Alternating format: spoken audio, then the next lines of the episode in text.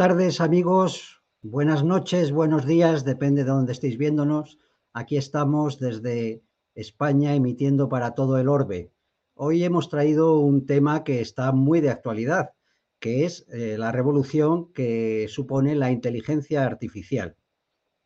Eh, para tratar el tema, pues nos hemos traído a dos invitados que cada uno eh, en su área, pues está trabajando o, ha trabajado o está relacionado con el desarrollo de la inteligencia artificial. Eh, os los voy a presentar lo primero y después de la presentación, pues ya, ya entramos en, el debate. Pues tengo en primer lugar con nosotros a Adrián Galeano, Galilea. Ah, Galeano me han puesto aquí, es. Ah, ¿Cómo es? No. Galilea. Ah, Galilea, pues perdona, Adrián Galilea. No te preocupes. como veis, nos acabamos de conocer, él es amigo de nuestro informático, del informático del canal, de José, y él nos lo ha, nos lo ha presentado. Y bueno, pues aquí me ha dado unas pequeñas notas para que pueda presentarte. Me dice que estás desarrollando ahora mismo eh, un proyecto en IA, creo que relacionado con ChatGPT, creo que se llama tu proyecto CAI. Eres inversor, eres autodidacta. Eh, como curiosidad, compraste tu primer Bitcoin en 2013. Eh, tienes todo un fondo de conocimientos en lo que es la tecnología de la información y bueno, eres un emprendedor, project manager, creativo, etcétera. Eh, estos, son las notas, seguro que podríamos decir muchas más cosas de ti, pero bueno, entiendo que tú estás desarrollando esto de una manera mm, autodidacta y, nada, pues eh, aquí estamos para, para, que nos contéis los profesionales del sector, pues en qué consiste esto de la IA, porque lo que, los que somos un poco... Eh, estamos un poco trasnochados en, en la cuestión tecnológica, pues leemos muchas cosas, pero no acabamos de entenderlas, ¿no? Entonces, Adrián, bienvenido y muchas gracias por aceptar la invitación. Y, ahora, si te parece, mm, presentaré también al otro invitado y ya empezamos con todo el tema. Perfecto, muchas gracias. Gracias, Adrián. Pues además de Adrián, tenemos, ahí le estáis viendo, a Luigi Saputelli, eh, si he dicho bien tu, nombre, Luigi. Perfecto. Eh, bueno, Luigi es eh, ingeniero electrónico, es máster en producción de petróleo y doctorado en ingeniería química, tiene 30 años de experiencia en petróleo, en explotación de campos, eh, ha mejorado las técnicas de explotación en varias regiones del mundo. Además, es presidente y fundador de varias empresas que se dedican a la explotación de petróleo y a, y a la inversión en petróleo. Él ha desarrollado inteligencia artificial y software, sobre todo para la planificación de explotación de yacimientos también decir que Luigi es eh, de nacionalidad venezolano, norteamericano e italiano. Ya solo te falta la nacionalidad española para ser perfecto, Luigi. bueno, esa es la madre patria para nosotros. Exacto, pero rozas la perfección. Bueno, pues muchísimas gracias, Luigi, por, venir a, compartir con nosotros tus conocimientos y a ver si entre todos eh, pues acabamos de entender eh, en qué fase está el desarrollo de la inteligencia artificial y qué hay de cierto en estos peligros, riesgos, ventajas que tiene, aplicaciones, etcétera, que iremos tratando pues, a lo largo de los puntos del programa. Si os parece, pues empezamos. Os voy a empezar preguntando por, por, bueno, para que nos deis una, explicación de qué es y cómo funciona la IA. Yo deciros que yo lo que sé de IA, que es prácticamente nada, lo conozco sobre todo por la ciencia ficción, a la cual soy muy aficionado, tanto a las novelas de ciencia ficción como a, las películas y entonces pues me acuerdo perfectamente del famoso HAL 9000, ¿no? La computadora de, de Odisea del Espacio, ¿no? Esa, saga de novelas que escribió Arthur C. Clarke y que luego Stanley Kubrick hizo esa magnífica película 2001, Odisea del Espacio. Bien, ese HAL de, de la película, pues claro, era, era una inteligencia artificial que no solamente es que tuviera eh, capacidad de reconocimiento de, voz y de lenguaje eh, y de creación de lenguaje, sino que además también hacía reconocimiento facial, era capaz de leer eh, incluso los miembros de la tripulación, también tenía apreciación del arte, también era capaz de reconocer emociones, incluso de sentirlas, porque al final cuando le están desconectando y eso, pues se ve la angustia que siente, y en fin, y era capaz de un razonamiento. Yo entiendo que esto que están llamando ahora IAS, pues poco se parece a, esto que nos presentaba la ciencia ficción. Entonces, Adrián, si te parece, empezamos contigo, pues si nos puedes explicar un poco qué, podemos llamar inteligencia artificial, si realmente lo que ahora está apareciendo, el chat GPT y estas otras aplicaciones, son inteligencia artificial o son otra cosa. Cuéntanos un poco esa primera, esa primera definición que tú darías de lo que es inteligencia artificial. Mm, vale. Me gustaría tratar de transmitir y simplificar el mensaje lo máximo posible, en el sentido de que aportar eh, a la gente, bueno, creo que todo el mundo conoce a Alan Turing y Isaac Asimov, pero eh, tenemos, mm, hablas de la ciencia ficción, creo que Isaac Asimov es un genio, ¿no? Que nos, que nos hizo poder entender qué debates éticos eh, o qué mm, problemas trataría de enfrentar la humanidad cuando apareciera la inteligencia artificial, pero fue Alan Turing el que fue el que dio luz no solo al ordenador, sino también al concepto de inteligencia artificial, que en aquel momento no se conocía como inteligencia artificial. Él simplemente planteó la pregunta, ¿podrían los ordenadores pensar? Y también aportó eh, lo que ahora se conoce como el test de Turing, pero él llamó el juego de la imitación. Entonces, cuando me preguntas que si lo que ahora tenemos es inteligencia artificial, o sea, o, como la de HAL, eh, yo diría evidentemente que no. Diría que responde más a la pregunta de Alan Turing o resuelve el problema ¿no? de eh, resolver un problema de imitación. Es decir, herramientas como las que tenemos ahora, su objetivo es imitar eh, el intelecto humano para resolver problemas para los cuales nosotros utilizamos nuestra lógica.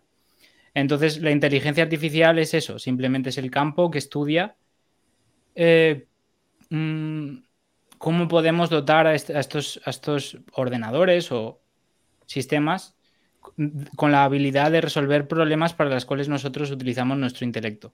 Y yo simplemente quería simplificar eh, y volver un poco al origen para después dar paso igual a Luigi, que creo que tiene un aporte más, más en detalle. Sí, de hecho has citado a, Turing y, yo voy a recordar, ¿no? Como, como él, lo que él definía para poder decir que un sistema era inteligente, decía, si un humano no era capaz de discernir que su interlocutor, el lenguaje natural, era otro humano o una máquina. Y a eso se le conoce como test de Turing y esto lo popularizó la película Blade Runner, que supongo que todos habéis visto, a mí me encanta, y también la novela en la que está basada, que es Sueñan los androides con ovejas eléctricas, la novela de Philip K. Dick, que es mi autor de ciencia ficción favorita. Y ahí se ve cómo el protagonista no pregunta a los, ¿cómo se llamaban? replicantes, me parece, ¿no? sí, eh, replicantes. y, así descubre con una serie de preguntas eh, si son humanos o si son replicantes, porque ahí ya también está avanzadísimo el tema y, francamente son casi indistinguibles.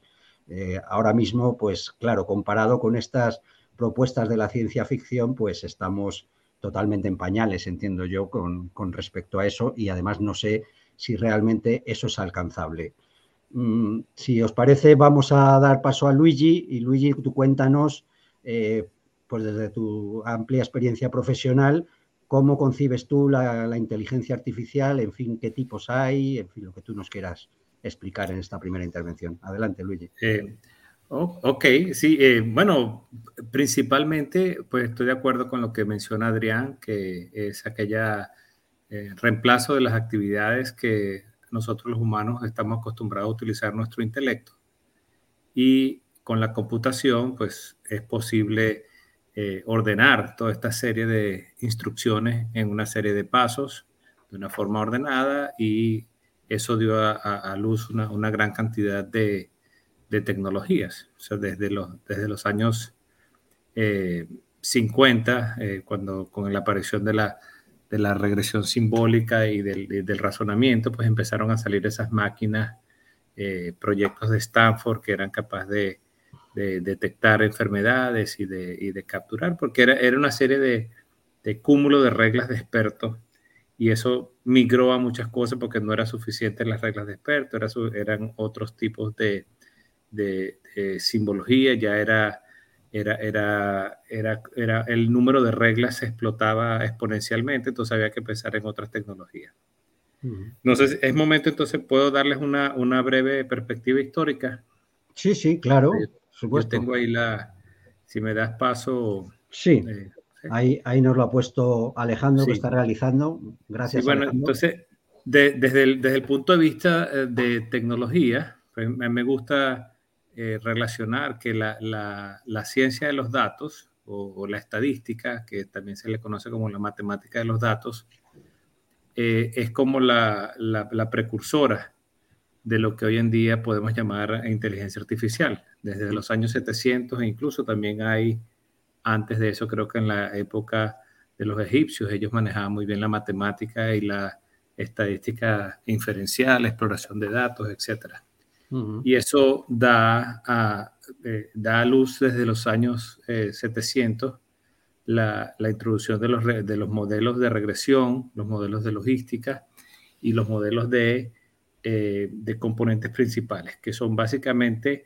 encontrar eh, dónde está la máxima varianza de los datos para poder dar a luz a claves más, más sencillas. O sea, puedo decir que el, proceso de PCA, que es Principal Component Analysis, es lo que luego hoy en día se usan técnicas que se derivaron de estas, que es lo que usa Netflix, por ejemplo, para recomendar la siguiente película o lo que va a ocurrir en, el, o la recomendación de Amazon en los sistemas de recomendación de, compras. Luego en los 50, evidentemente, que eso es lo que vamos a estar hablando en el día de hoy, de varias, varios ejemplos de, razonamiento y, resolución de problemas, como salieron las máquinas de Deep Blue eh, y, luego AlphaGo que progresaron luego con la introducción de mayor cantidad de, neuronas y, de parámetros de entonación. Eh, ya en los 50 se comenzó a hablar de la, del, lenguaje, del procesamiento del lenguaje natural, que era eh, introducir y hablar con, eh, con, con, lenguaje humano para que una computadora pudiera entender y además la computadora hablarle al humano en lenguaje como humano y, se comenzaron a, introducir algunos elementos de, de, inteligencia social y de inteligencia general. Eh, la gran diferencia de lo que ocurrió en los 50 a lo que ocurre ahorita en la revolución de los 2020 en adelante, o de los 2010 en adelante, es la explosión de capacidad de cómputo. Pero muchas de las ideas de los que se hoy en día son redes neuronales y, y redes de, de, deep learning o de, de aprendizaje profundo, este, se concibieron en esa época, pero no se pensaba el, por la, la, diferencia en capacidad computacional. Entonces se habla que desde los años 80, que también hubo algunos progresos en Machine Learning, eh, eh, pero se conoce que hubo como una especie de invierno en la inteligencia artificial, o sea que se estuvo durmiendo por, por algún tiempo. Y bueno, pero cada una de estos no, es, no quiere decir que una está dentro de la otra. Eh, a nivel de inteligencia artificial, me gusta presentar el, el siguiente esquema. Y esta es la, la, segunda y única lámina que les pienso mostrar. Eh, y es que dentro de la estadística, que donde, donde con, minería de datos, que es lo que se conoce, yo puedo utilizar eh, y, y dar respuestas inteligentes que en, mucho, en muchos casos, muchas aplicaciones en la web hoy en día usan simple estadística, pero estamos hablando de detección de anomalías únicamente utilizando reglas de humanos, pero bien codificadas de una forma que puedan dar una respuesta inteligente en todo momento, y lo que se conoce como eh, eh, agrupamiento eh, no supervisado o un supervised classification. Esas son técnicas totalmente estadísticas, totalmente matemáticas, que se utilizan para agrupar de forma automática, de forma no supervisada, grupos de, eh, de, datos. Y la forma como se hace, la, la forma más, más uh, sencilla de explicar es que eh, un dato está más cerca de otro de acuerdo a su distancia euclidiana. ¿no? O sea, existen dos vectores en donde un dato está representado por un vector, si conocemos un vector en, en, dos dimensiones XY, eh, otro dato está en otro XY, simplemente los que están más cerca se agrupan más cerca entre sí. Ahora imagínense que en lugar de un punto en dos dimensiones XY, este punto vive en un universo de n dimensiones.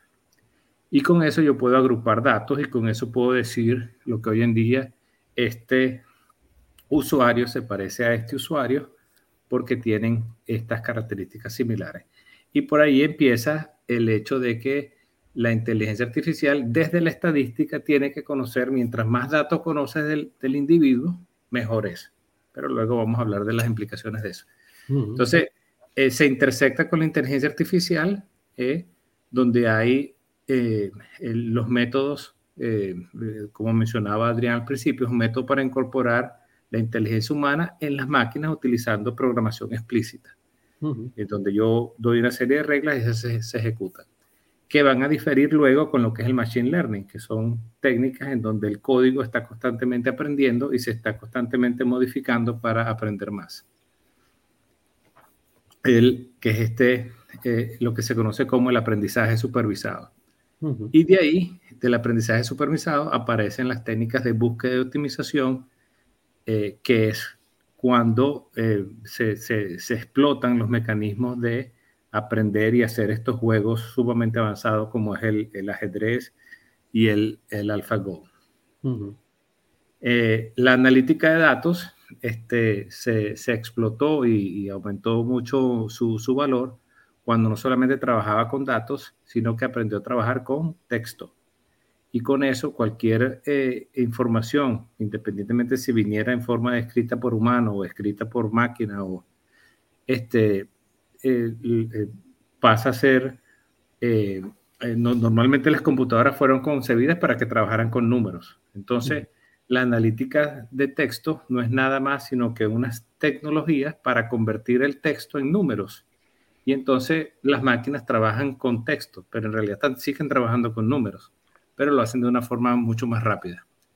Luego está el deep learning, que adicionalmente a la a las reglas de, regresión, porque las redes neuronales surgieron en los 60, en los 50, pero no podían, eh, eh, cuando aumentaba el número de neuronas y el número de, capas escondidas, el, sistema de eh, la, gente se desanimó porque se requería mucha capacidad computacional, pero al salir las, las computadoras, el deep learning tomó mayor fuerza en los 2010 y hubo la, la, la, última revolución que conocemos nosotros, porque surgieron toda esta serie de plataformas de, de software abierto, como es el, el, Keras, el TensorFlow, que son implementaciones más avanzadas y, y amigables de Python, y surgieron comunidades de desarrollo de millones de, de programadores. Entonces, dentro de, de, todos estos elementos que lo que estábamos hablando son puras herramientas matemáticas, surgen dos modelos típicos de inteligencia artificial. Una que es la, general, la, la, AI generalizada, que es la que permite o quiere percibir el ambiente y tomar acciones para maximizar una función objetivo, que, que maximice la función. Y eso tiene, es la que se aplica hoy en día, por ejemplo, en, la, en, la, en los carros de, que manejan eh, sin conductor, o, que, o, esquemas de mayor eh, eh, generalización, ¿verdad? esos robots, esas, estas uh, androides que están capaces de, de, hacer muchas cosas y, y, al final tratan como que de simular lo que hace el humano, pero con todo y esto, el, el, el, AI generalizado todavía no tiene todas las capacidades que tiene el humano. Luego está aquellas capacidades del narrow AI o la, o la IA estrecha, que es capaz de hacer cosas que hace el humano, pero las hace muchísimo mejor. Como por ejemplo, hacer, resolver una ecuación de, de, múltiples eh, polinomios o de múltiples grados de, de complejidad, o, o hacer eh, resolver problemas eh, matemáticamente muy complejos.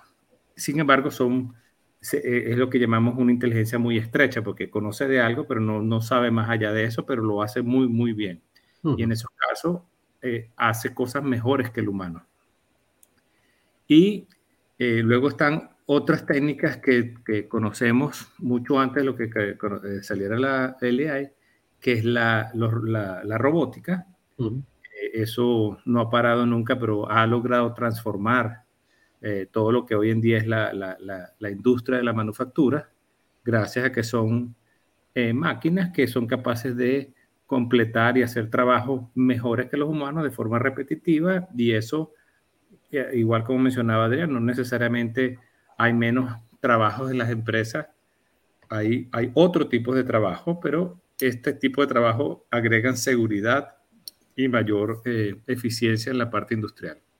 El control, que es justo el área en donde yo me especialicé, que en, en el área de, de, proceso de control químico, es, el, es, la, es la, técnica que permite eh, conseguir el, el, el, mantener sistemas dinámicos en un objetivo específico resolviendo eh, restricciones. Aplicaciones típicas de control están de las más sencillas, todos conocen, han probado alguna vez el, piloto automático que tiene el carro.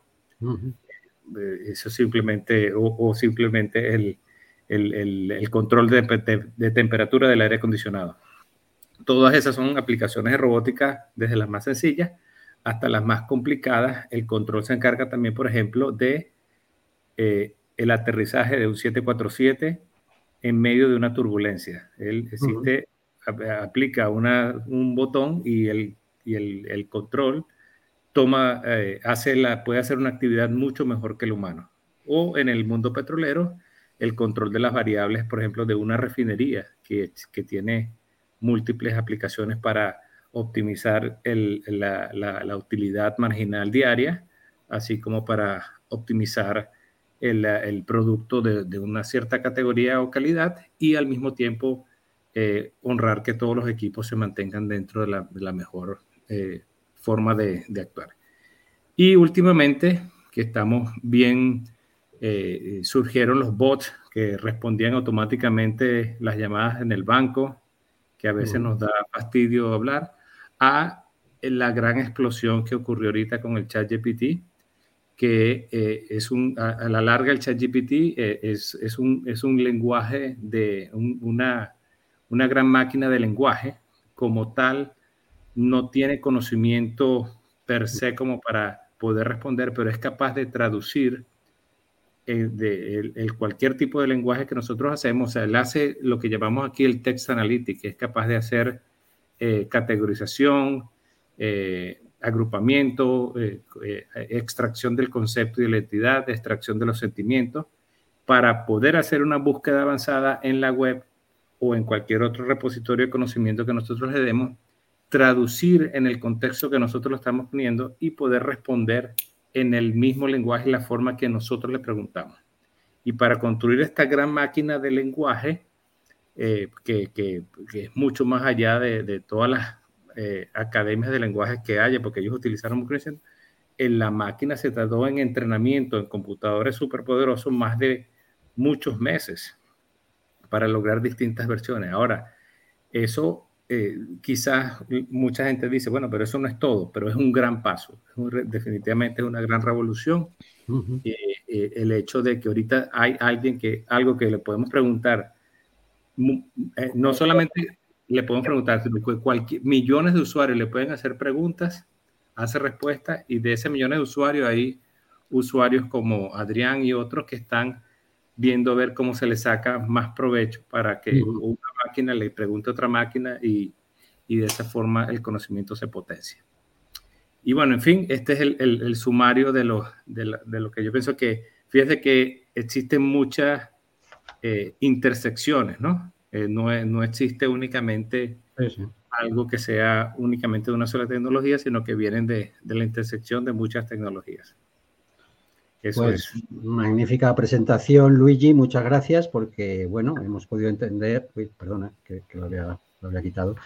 Eh, yo entiendo que todo esto arranca. Eh, tú has hablado del año 700. Yo, según mis cortos conocimientos de ello, todo arrancaría desde nuestro beato Ramón Llull, que montó esa Ars Magna, ¿no? que era una un, que, me, que, mecánicamente propició el primer sistema experto de la historia, que creo que es el primer área que, de, que se ha desarrollado en, en, lo que estamos llamando inteligencia artificial, luego ya ha llegado la estadística, las redes neuronales y bueno, todo esto que tú nos has estado explicando.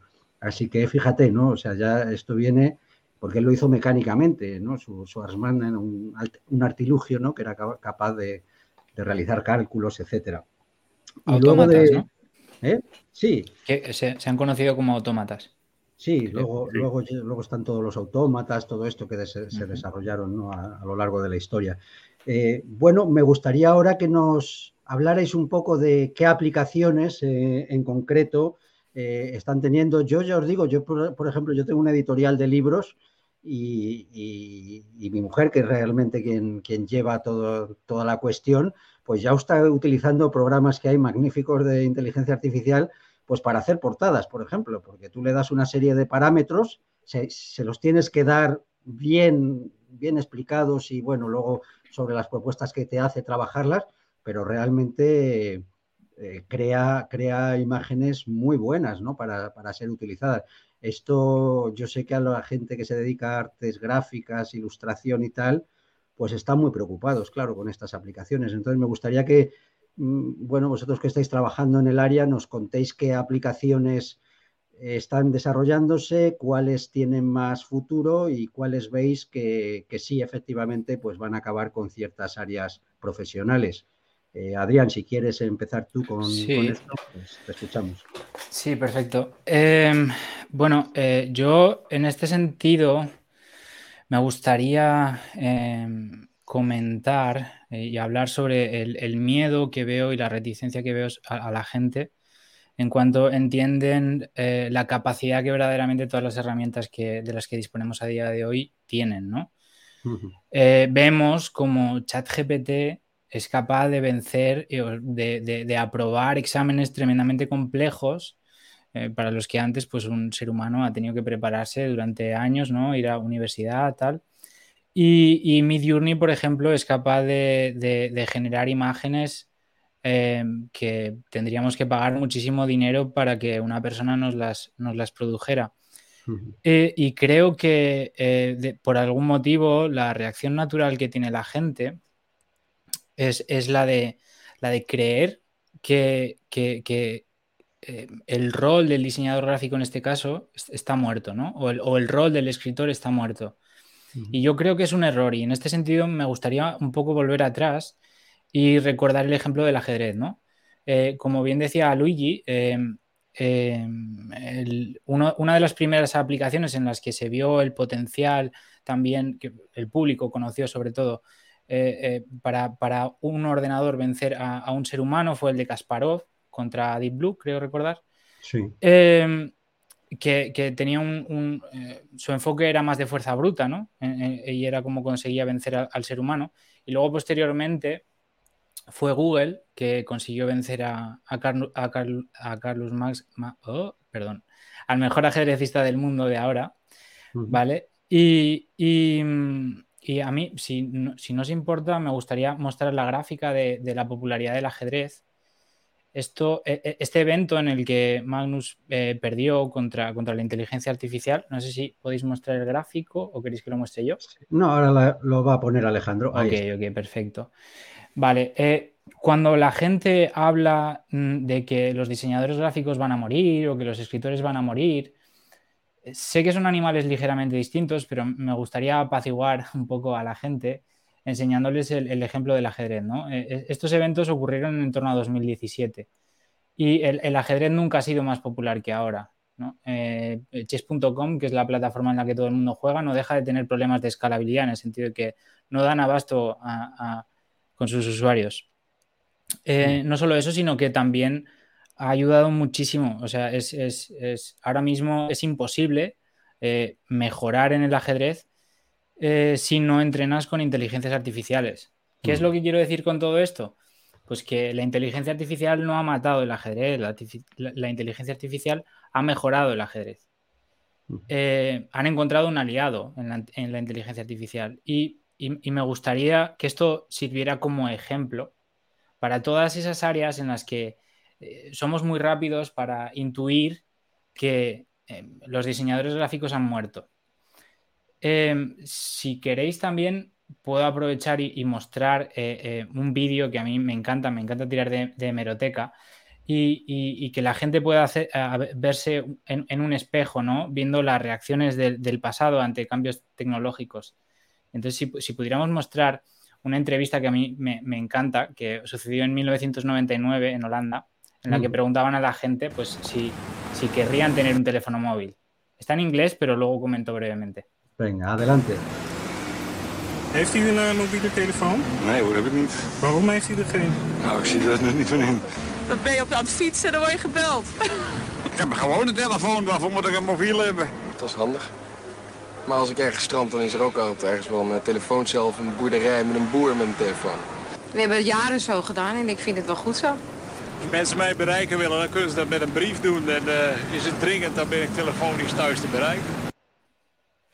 Vale, entonces, ¿por, qué me gusta? Bueno, básicamente consultan a la gente, ¿no? Si, si querrían un teléfono móvil y la gente reacciona como, pero ¿para qué quiero un teléfono móvil, no? Si me, pueden enviar una carta o me pueden llamar al fijo que acabo de poner en casa, o, ¿para qué quiero que me llamen mientras estoy yendo en bicicleta? O sea, ¿qué sentido tiene? Ninguno, ¿no? Pues evidentemente se equivocaban. Y, entonces me, gustaría, por un lado, haber vencido un poco el miedo inicial ¿no? y, la conclusión inicial que todo el mundo tiene, que es la de ¿va a desaparecer o no lo voy a usar?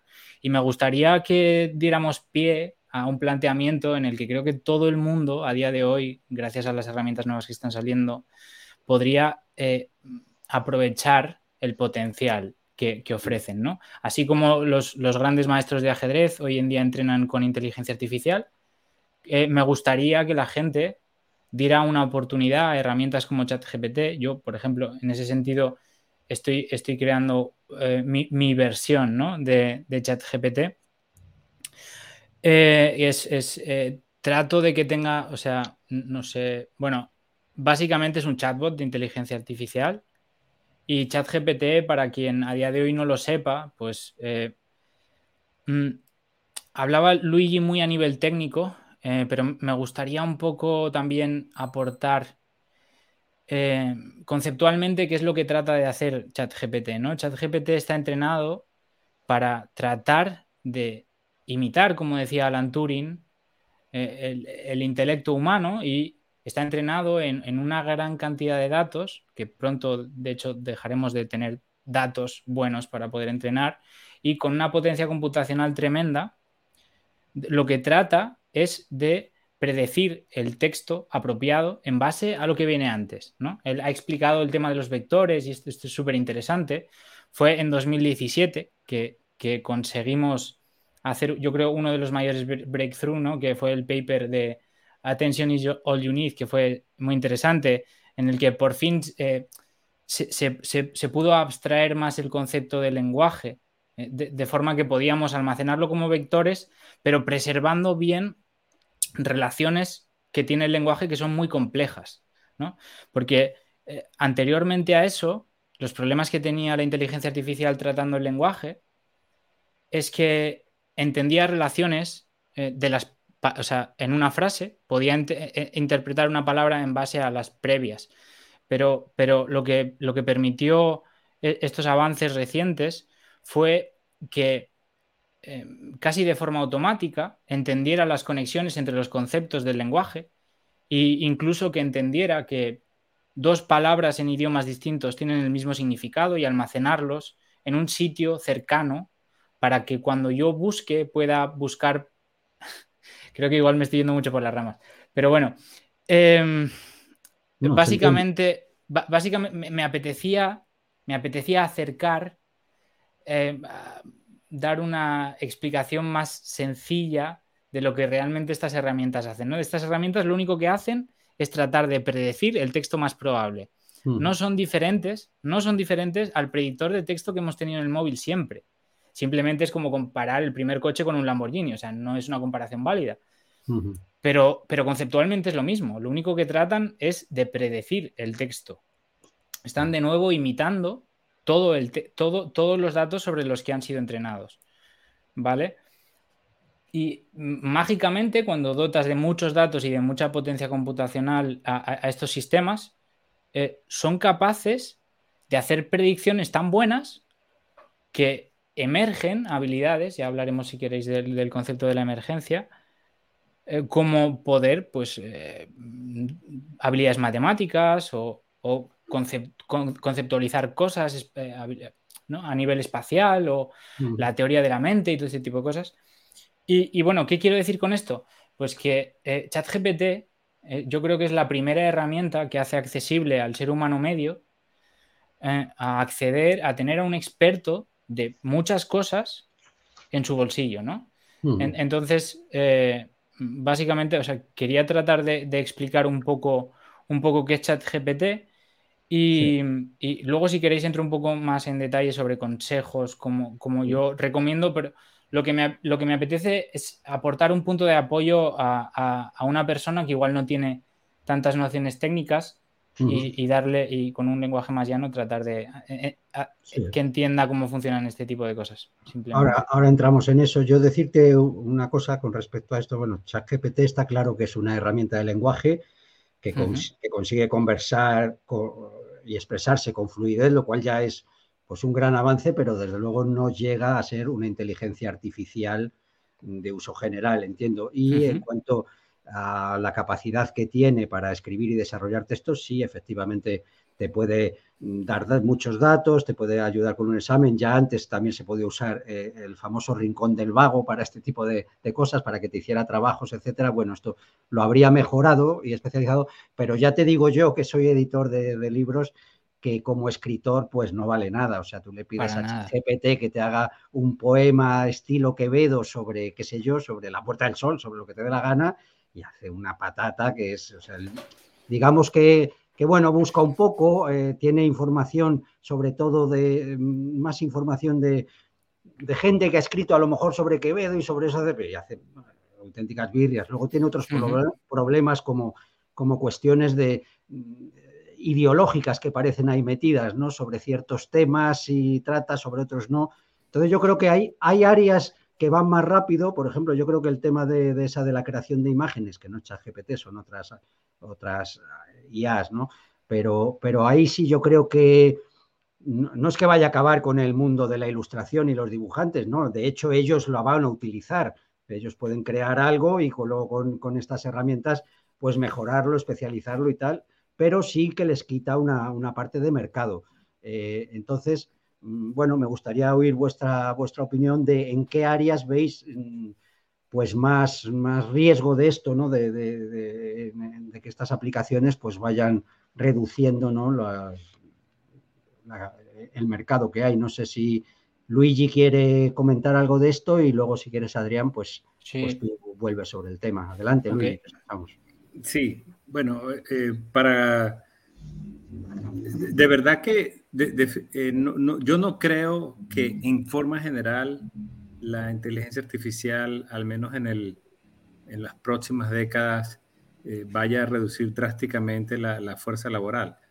Eh, si bien es cierto que en muchas áreas mejora y reemplaza el trabajo del humano, pues han salido otras oportunidades también para que el, para que el humano trabaje adicionalmente hay muchas cosas en donde los robots y las máquinas con, inteligencia artificial lo hacen mejor y, no hay, este, digamos, discusión de por qué poner a, un humano eh, al respecto. Eh, con respecto a lo que mencionaba del de ChatGPT, eh, estoy algo de acuerdo contigo, Cristóbal. sin embargo, también pienso que él es un el, avance es, brusco, eh, es muy, muy marcado y lo, digamos que lo positivo y al mismo tiempo peligroso que tiene ChatGPT es que es, un, es, un, es un modelo de lenguaje con lo cual si se le da la propia base de conocimiento, eh, pues puedes hacer mucho más de lo que se está haciendo ahorita. Por ejemplo, eh, probablemente sabe de muchos temas generales, pero cuando nos vamos a lo más los específicos, este, eh, puede ser bien interesante. Por ejemplo, nosotros lo estamos utilizando desde el punto de vista corporativo, en donde nosotros podemos, tú puedes presentarle un prompt a, ChatGPT con, con documentos confidenciales que definitivamente no están en la web, puedes hacerle preguntas sobre ese documento y él te lo, te lo, te lo analiza de, de, forma rápida y, y, y, contextual en el propio documento. O sea, con lo cual es, una forma, definitivamente es una ayuda, sobre todo, por ejemplo, eh, abogados, este, personas para, paralegales que van a hacer el trabajo más profundo. probablemente reduzca la carga de trabajo de, de por ejemplo, cuando utilizamos a, a, paralegales para los abogados que tienen que buscar información en, en miles de documentos, pues van a encontrarlo de forma más fácil. Y eh, entiendo yo que al, ser un, también un modelo de lenguaje avanzado, pues puede conseguir la misma causa o, la misma, o el mismo tema, aunque esté escrito de formas diferentes. Eh, y eh, volviendo a la pregunta original de cuáles son las aplicaciones de, de, de AI que más me llaman la atención, es que al, desde siempre me gustaron mucho lo que son las redes neuronales, que son, yo puedo almacenar eh, una imagen en, en, una, en una pequeña ecuación matemática, que, que es una red neural. En el pasado esas redes neuronales estaban limitadas en tamaño. Hoy en día en nuestro teléfono nosotros tenemos almacenamientos y reconocimiento de imágenes y patrones para hacer múltiples eh, búsquedas y tenemos millones de imágenes almacenadas en esas eh, eh, redes neuronales que parecieran que tuvieran mucho eh, información, pero en realidad la red neuronal no es nada más que un modelo de compresión de datos, en donde puedo almacenar muchas imágenes o muchas formas de imágenes en, en una pequeña matriz de números. Mm. Y pues de, de, eso, de eso se trata. Entonces me llama la atención y creo que definitivamente al mezclar más ChatGPT con estas redes neuronales, la, la creación de imágenes, la creación de, de nuevo uh, eh, contexto, eh, es el futuro. No, no lo veo claro ahorita cómo lo va a hacer, cómo, cómo pueda generar conocimiento nuevo que no haya sido validado previamente, pero sí definitivamente puede buscar variantes de lo que ya conocemos, puede buscar variantes de lo que ya este, hacemos. Pero eh, estamos en una, digamos, en vías a una, lo que se conoce como una singularidad.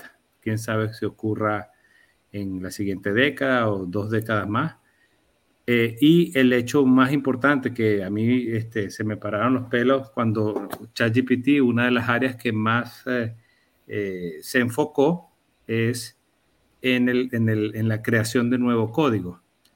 Eh, inteligentemente Microsoft, eh, al, al, al, tener el, el, control sobre GitHub, pues una de las máquinas con la que entrenó la, la máquina de lenguaje fue todos los códigos que están almacenados en GitHub.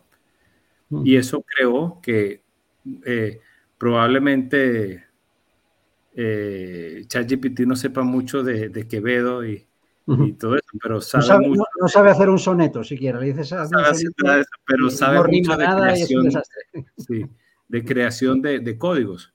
Yo, mm. ajá, un programador de, de, de AI. Mm. Y la, la, las implicaciones de esto eh, eh, son, son tremendas, porque bueno, si, si yo, yo, yo programo algo, pero no soy en lo absoluto eh, avanzado como muchos de los, de, los, de los jóvenes de hoy en día, eh, pero puedo eh, potenciar mis habilidades de programador utilizando ChatGPT.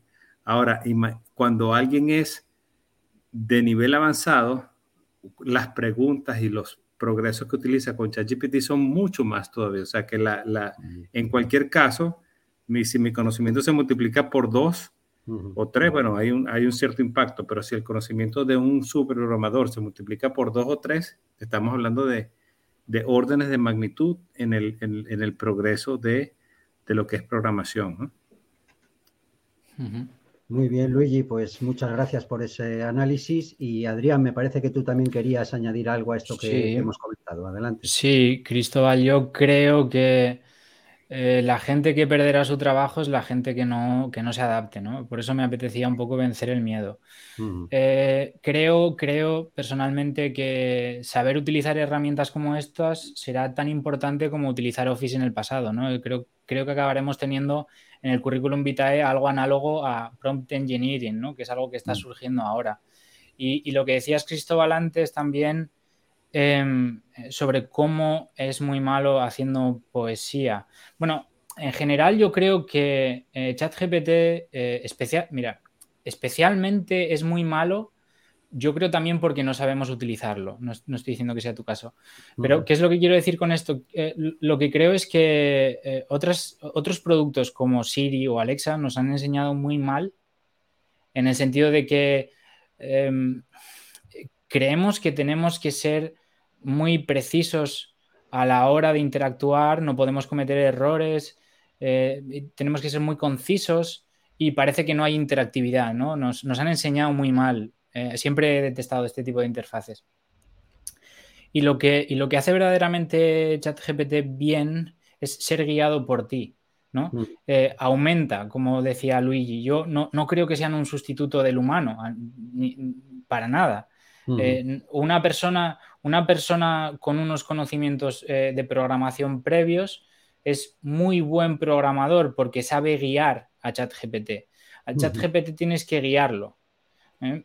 Una de las cosas que primero se han dado cuenta cuando intentan estudiar cómo mejorar los resultados de ChatGPT es que si tú le pides que razone paso por paso, sus resultados son mucho mejores. Yo creo que esto tiene que ver con lo que decía antes de, cómo está creado ChatGPT. ChatGPT lo único, que, eh, lo único que hace es pensar de forma secuencial, ¿no? O sea, trata de predecir lo que viene a continuación. ¿Qué es lo que ocurre? Que si tú a ChatGPT le das guías muy vagas y muy generales y igual no, sabes las palabras correctas que utilizar, ChatGPT se hace un lío.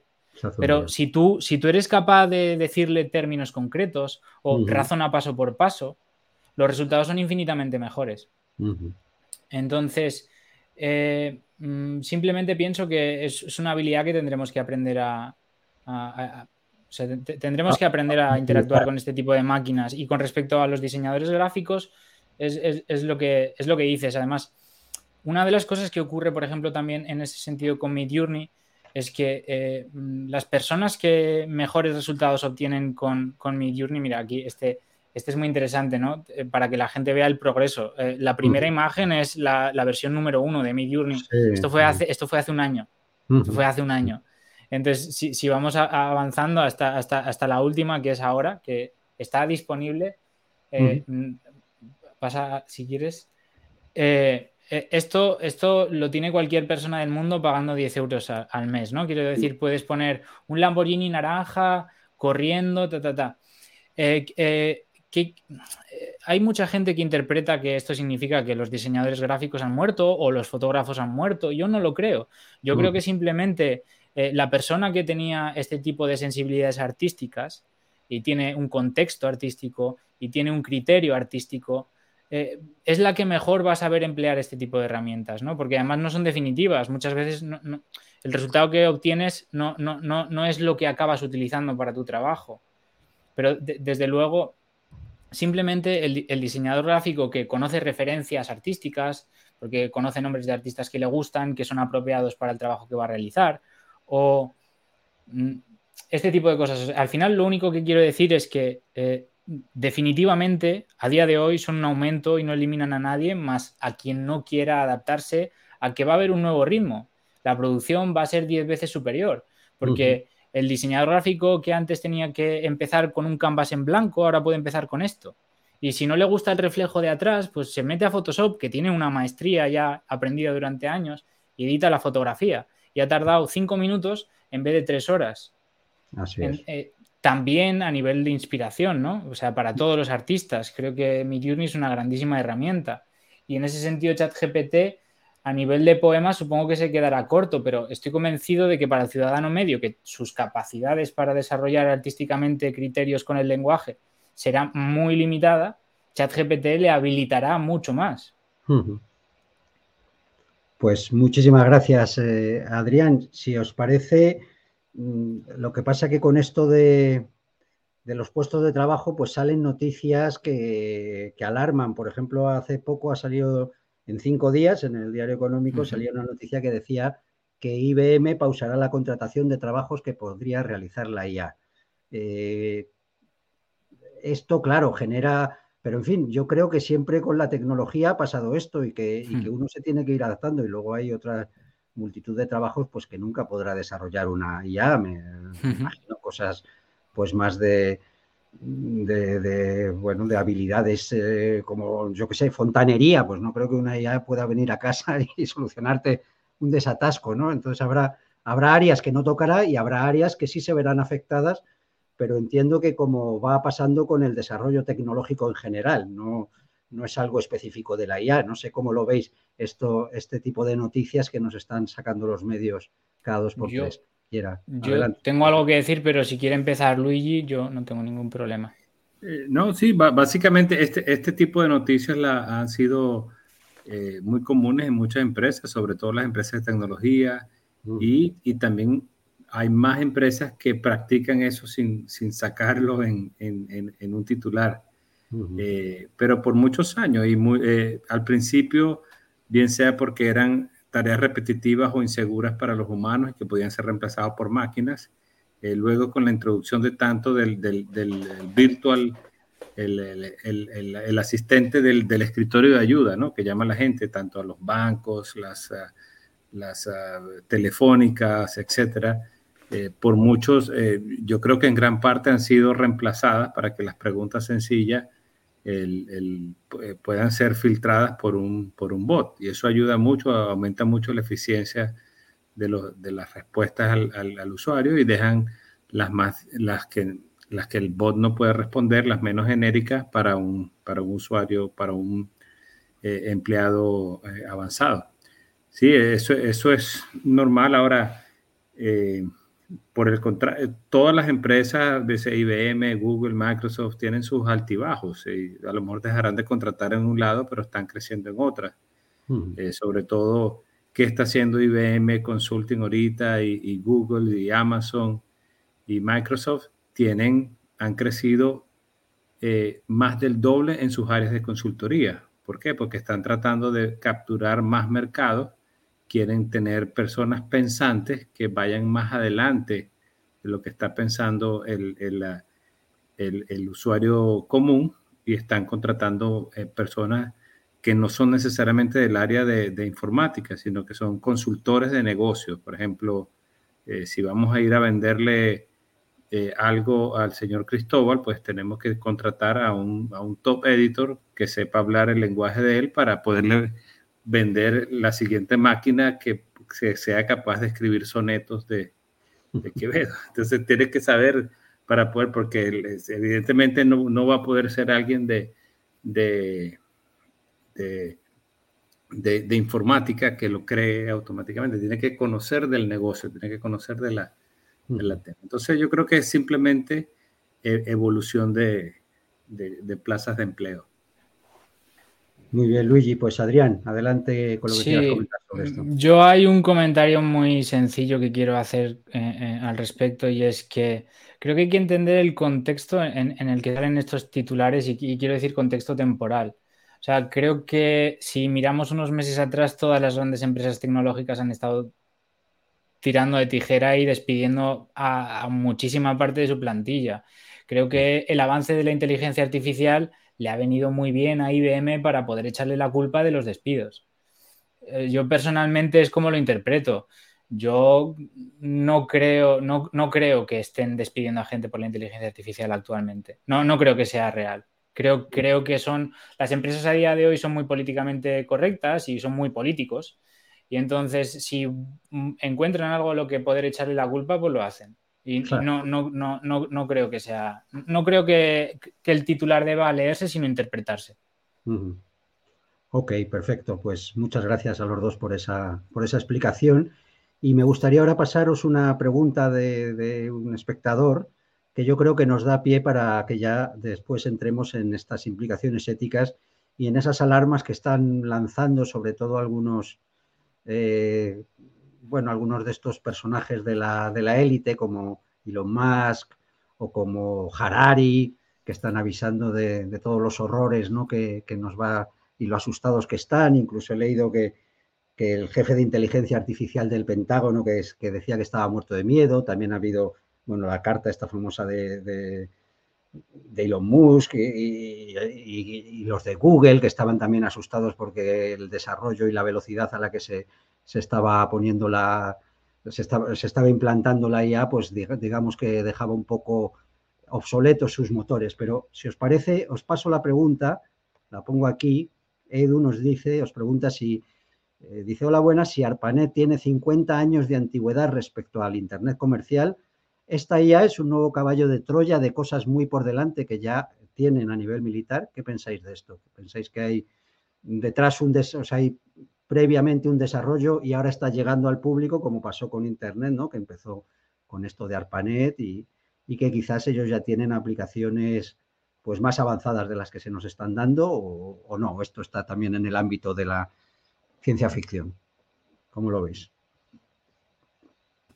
Eh, bueno, yo puedo eh, comenzar ahí. Eh, en mi opinión personal, definitivamente a nivel militar y a nivel espacial, pues siempre hubo mayor cantidad de recursos para, para hacer mayor investigación y desarrollo y, tener los, las máquinas de cómputo más avanzados y hacer eh, eh, y poder pedir, hacer pedidos, por decirlo así, bien específicos a los fabricantes de, de, componentes electrónicos que, que, pudieran hacer cosas muy avanzadas. Y, y muchas de los eh, elementos que hoy en día, por ejemplo, son de, de realidad aumentada eh, surgieron primero en la parte militar, o sea, todo lo que es el, la realidad virtual, los lentes que pueden ver en la, en la oscuridad y, más allá, y que pueden ver eh, incluso rayos X, etcétera. Y, puede ser que haya muchos de esos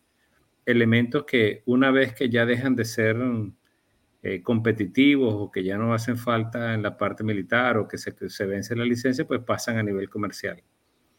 Eh, eh, es, un poco, no sé, atrevido a decir, pero yo, yo no creo que a nivel militar tengan procesos de inteligencia artificial más avanzados de lo que hay en, a nivel comercial hoy en día. puede ser que tengan otras herramientas. Por ejemplo, ellos tienen, no sé, más mayores y distintas máquinas de destrucción y están invirtiendo en, en, sistemas de, de, clasificación de documentos y, etcétera, que puede ser que hayan migrado o inspirados en esas técnicas de, de códigos eh, o, de investigaciones y, necesidades militares. Eh, y eh, pienso yo también, no, sé, no soy un experto en la materia, pero creo que eh, se ha dejado de, invertir como se invertía antes a nivel militar en este tipo de desarrollo. O puede ser que se esté invirtiendo más en, armas y en, elementos de, por ejemplo, de, ser más eh, misilística y, al respecto. Y, bueno, yo creo que el, el chat GPT y, y herramientas de inteligencia artificial les están abriendo nuevas fronteras para que los militares ahorita vean y digan, mira, pero el, mundo que está haciendo cosas más avanzadas de las que nosotros supuestamente éramos los líderes. Esa es mi, opinión. Gracias, Luigi. Adrián, ¿qué quieres decir con la pregunta de Edu? Em, si tienen cosas que son más avanzadas, creo que eh, no por mucho. Creo que si son más avanzadas es porque cuando tú utilizas ChatGPT, pues los recursos que te van a dar son limitados porque si no, no tendría sentido como negocio. Y si ellos utilizan herramientas similares, pues tienen toda la potencia computacional que quieran a su disposición. Y uno de los problemas de los que hablábamos antes también es que ChatGPT y, todo este tipo de, mm, LLMs, que son eh, grandes modelos de lenguaje, ¿no? como ChatGPT, tienen un problema de datos. Tienen un problema de datos en el sentido de que nos estamos quedando sin, datos para poder entrenar eh, con más datos a este, este, tipo de modelos, especialmente con datos de calidad, ¿no? ¿Qué quiero decir con esto? Pues que quizá El único, el, único posible, la única posible ventaja que veo es que hay documentos que quizá nosotros no tengamos acceso y ellos sí, y puedan entrenar de esta forma herramientas que tenemos nosotros ya. O sea, no creo que tecnológicamente sean más avanzados, pero sí que quizá el resultado pueda ser muy superior al que podríamos conseguir nosotros porque realmente en todo esto los datos son el oro. Entonces, eh, quien tiene los mejores datos, pues puede estar ligeramente por delante. Pero no creo que mucho. No creo que mucho. Y, no solo eso, sino que yo no sé si hay alguien que está un poco al día en ese sentido, pero sí que se están utilizando a día de hoy ya en, Ucrania eh, sistemas como ChatGPT, ¿no? Para, para, gestionar. No tengo muy claro cómo funcionan, pero sí que sé que sí que sé que está ocurriendo. O sea, simplemente yo no pienso que, que sea mucho más sofisticado que lo que el ciudadano de a pie tiene, no por otra cosa, sino porque estamos viendo también podríamos hablar ¿no? de un poco del memo interno que, decía Google, ¿no? que there is no mode, decía, ¿no? que para los que vengan igual de un entorno más económico, pues es un término que, acuñó Warren Buffett, que decía básicamente que, los buenos negocios son aquellos que son aquellos que tienen un foso, ¿no? Es, digamos que el negocio es el castillo y el, el, foso es lo importante. ¿Cuál es el foso? Pues, por ejemplo, en el caso de las redes sociales, son los efectos de red, ¿no? Es ¿de qué me sirve crear una, red social que es ligeramente superior si todos mis amigos están en Facebook? Pues de nada, porque ese es el ratón y el gato, ¿no? Me da igual que sea ligeramente superior si, si no puedo atraer a nadie.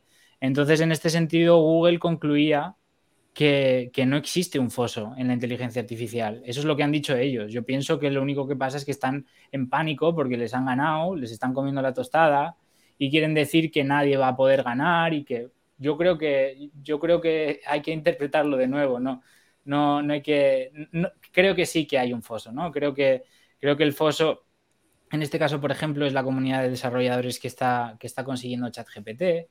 También hay que entender que la gente tiene una capacidad limitada para, probar herramientas nuevas, ¿no? Entonces, eh, si ChatGPT les está resolviendo lo que quieren que le resuelva, aunque venga otra persona y saque una herramienta tangencialmente, o sea, ligeramente superior, no la van a usar, ¿no? Porque ya están usando lo otro. Entonces, eh, es una noticia que quería tocar que me ha, venido a la cabeza ahora y, sí que creo que hay foso. O sea, creo que el análisis de Google no es correcto. Y, mm. de hecho ayer tuvieron, bueno, no sé si queréis, luego podemos comentar otro tipo de noticias también.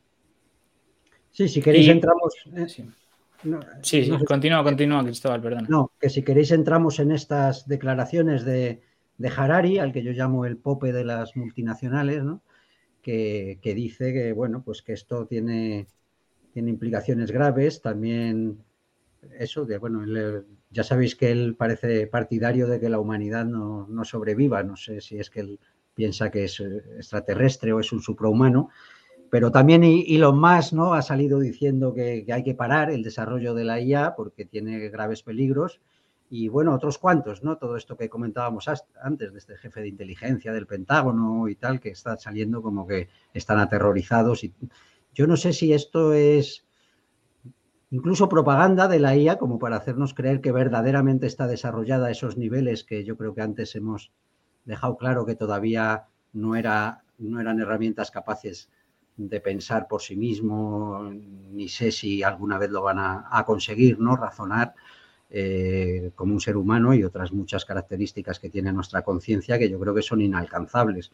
Eh, si pensamos simplemente en, el famoso filósofo lógico y matemático Kurt Gödel, ¿no? Pues él hace 100 años ya, ya demostró que hay funciones matemáticas que, ni que no son expresables por algoritmos y, eso sin hablar de otras, de otras muchas otras funciones cognitivas, ¿no? que no son solo las matemáticas. Pero vamos, si ni siquiera todas las funciones matemáticas son capaces eh, de expresarse en algoritmos, y yo creo que lo que hacen fundamentalmente estas herramientas o estas técnicas es bueno, combinar poderosamente algoritmos y efectivamente, como nos ha explicado Luigi, alcanzar en algunos campos desarrollos muy superiores a los, de, a los que puede la mente humana y una velocidad de cálculo y de, procesamiento, que desde luego es inalcanzable para, para nosotros, pero claro, no llega a, pues eso, a lo que veíamos con, con, HAL, ¿no? A la necesidad de desconectar a HAL porque al final nos, nos mataba a todos. No sé, me gustaría que vosotros que, que, estáis en esas áreas nos comentéis qué opináis de estas declaraciones de Harari, Musk y otros. ¿Quién, ¿Quién quiere de vosotros empezar con ese tema? Yo no tengo ningún problema en comentar, pero no me importa el segundo. da igual. Adelante. Venga, Adrián, tú mismo. Mm, vale, pues eh, hay muchas cosas que comentar al respecto. Bueno, Harari es uno de los primeros ¿no? que van avisando, pero bueno, ya hubo otros.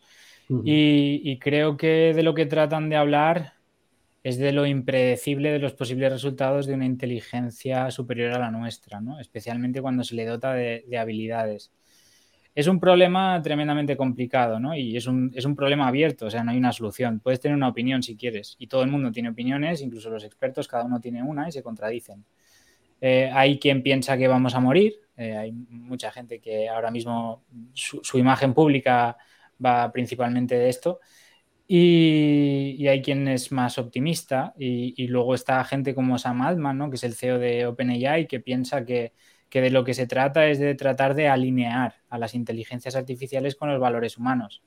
Claro, esto también presenta otro tipo de problemas éticos, ¿no? En el sentido de que al final acabas dotando a la máquina de tus valores éticos, ¿no? Y los impones a todos tus usuarios, ¿no? En este caso como ChatGPT, como decíais es tremendamente limitado eh, éticamente, pues bueno, porque al final vivimos en el mundo que vivimos y si no lo fuera, probablemente igual ChatGPT ya ni funcionaría, ¿no? Porque si pudiera decir todo lo que realmente una inteligencia artificial sin ningún tipo de filtro diría, pues yo creo que ya ChatGPT no estaría funcionando. Que de hecho, de hecho hay un evento histórico que fue anterior, que fue Microsoft, que sacó una inteligencia artificial que tuvo que cortar porque hacía comentarios racistas.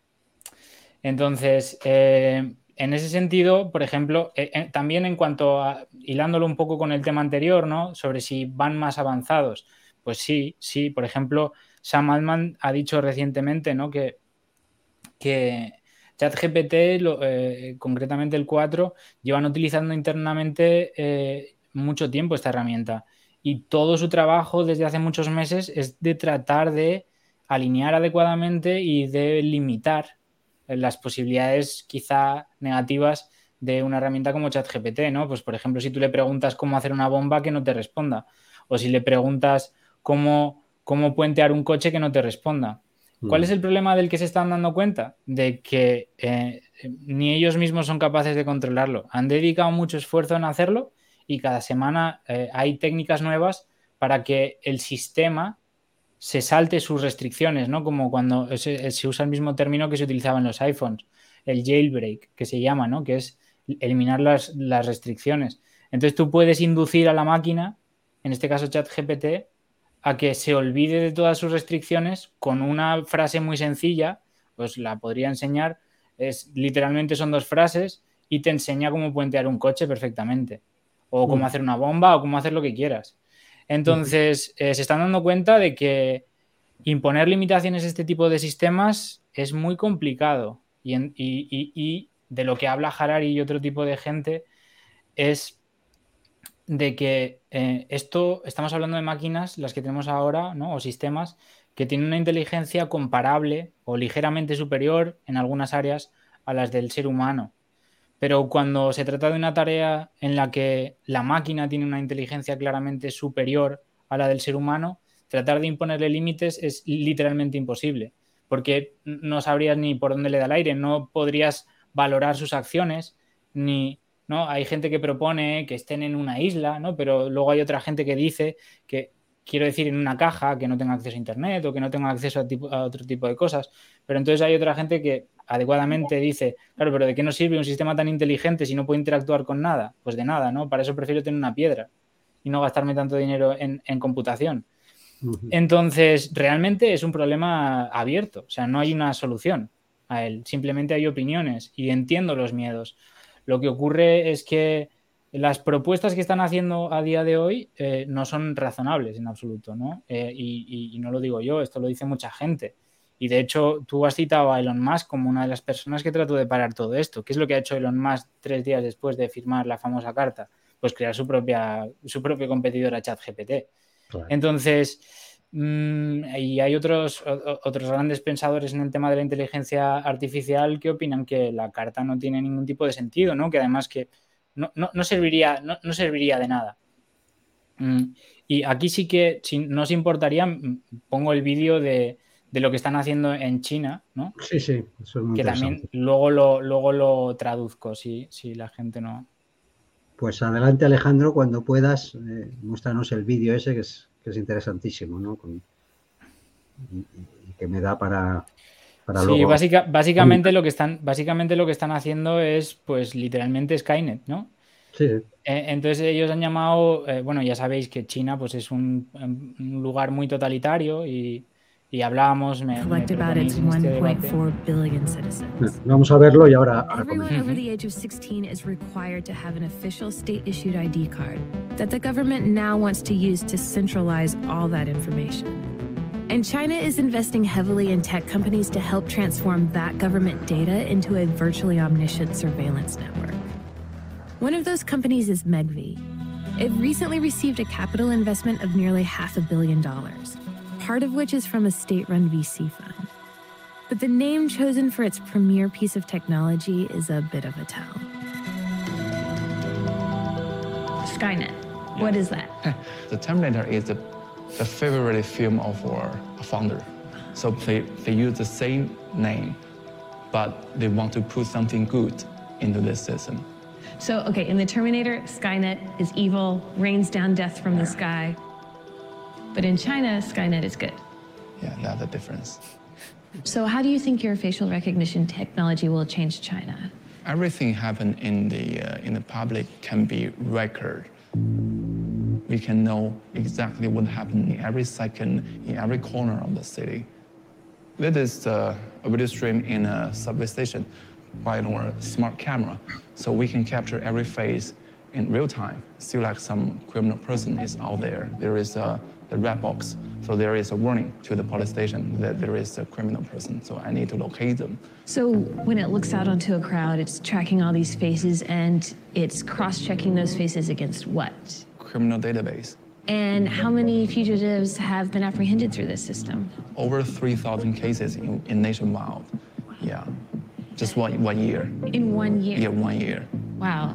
So what you're working on now already seems like sci-fi, what do you think the future will look like in like five years? Have you seen a film just like a Black Mirror? You just stand there and your face there is a point. So maybe that is the future. But that's like a horror show. Yeah. yeah. But I think that is a, maybe the kind of the future. Every people have their social points, I think. If you like spit gum on the sidewalk, it would yeah, be your points. Yo creo que ya sí. Bueno, básicamente lo siento eh, por no haber eh, sintetizado igual más el vídeo, me hubiera gustado cortarlo y me hubiera gustado también doblarlo, pero eh, bueno, básicamente lo que quiero ilustrar con este vídeo es, que China no irónicamente está construyendo Skynet y, su, su, mejor forma de ilustrar de lo que va a ser es un episodio de, de, Black Mirror, ¿no? Entonces, eh, ¿estamos seguros de que queremos parar seis meses nosotros para que esta gente haga lo que quiera? No parece un buen plan, en mi opinión, ¿no? Gracias, Adrián. Luigi, no sé si quieres comentar algo sobre todos estos aspectos que, hemos tratado.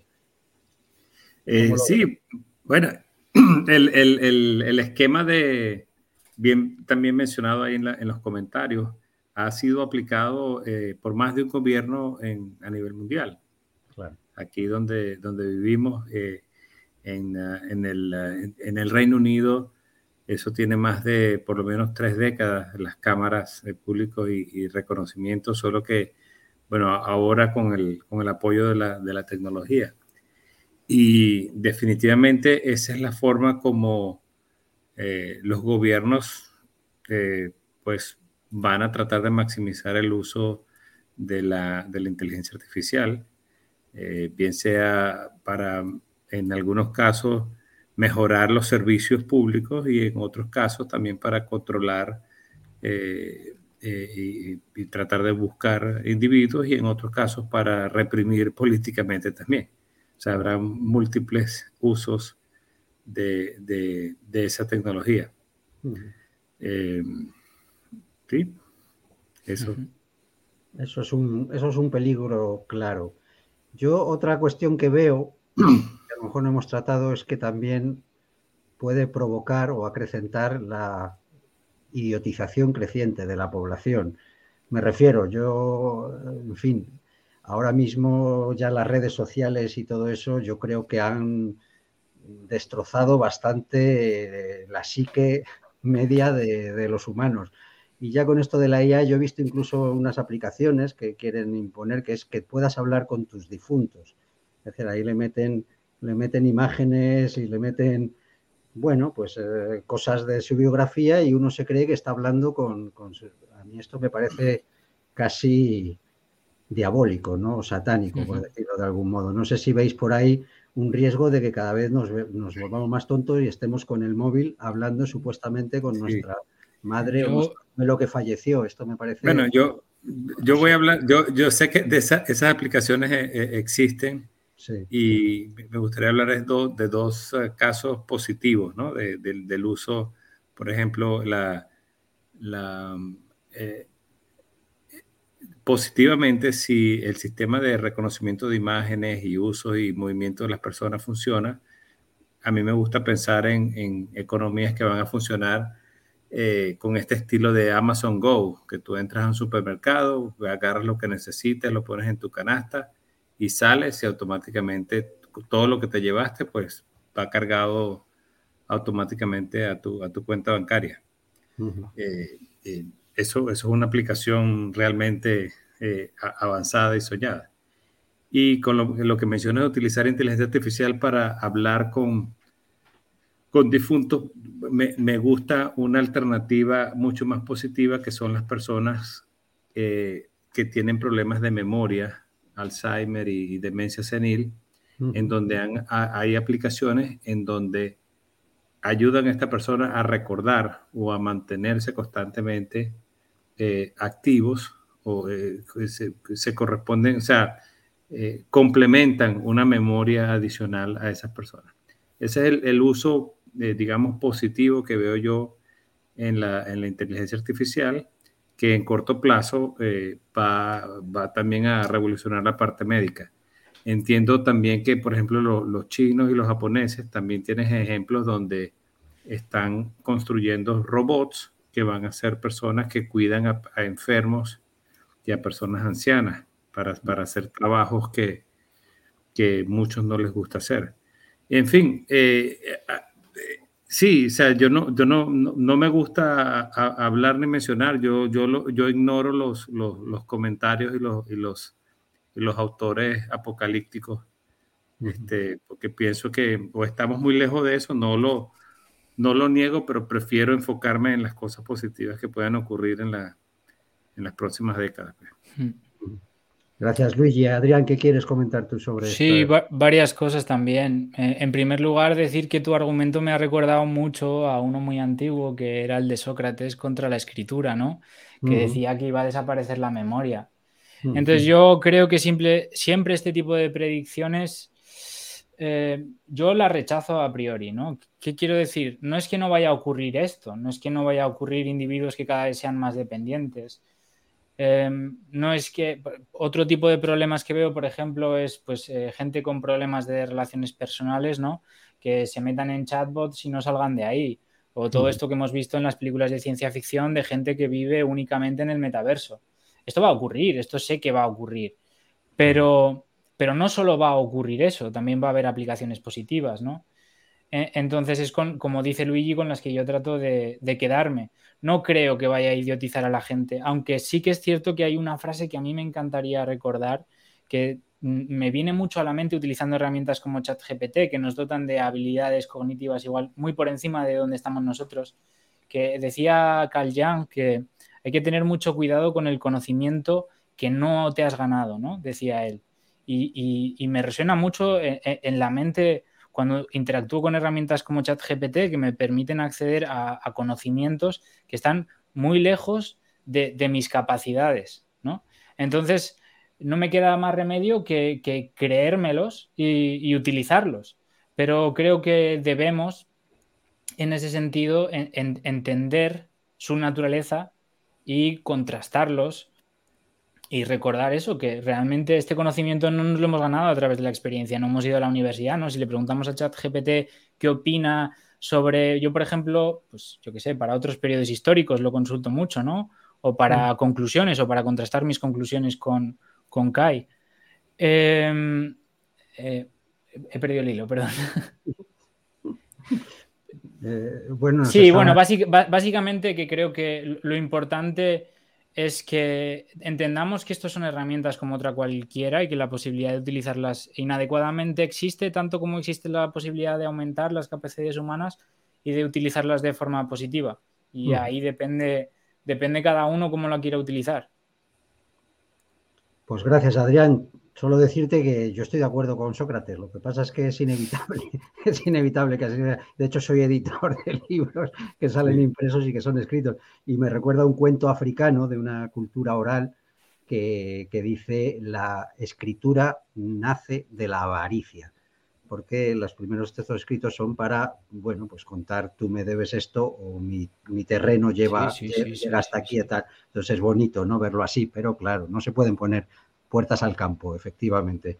Hay que estar atentos, yo espero que, nadie de, mi entorno pues se ponga a creerse que está hablando con sus difuntos, prefiero que vayan a, su tumba y que, que, que recen si, si, creen, ¿no? pero que no se pongan en un chat a creerse que están hablando cuando están hablando con una máquina, ¿no? es que me parece una práctica bastante, bastante absurda. Pero por otro lado, Luigi sí nos ha dicho algunas aplicaciones interesantes ¿no? que puede tener, así que efectivamente, ¿no? Todo un cuchillo, una pistola, un libro, pues puede tener buenas aplicaciones y malas, ¿no? También hay, libros terribles, ¿no? Que han hecho un, daño terrorífico.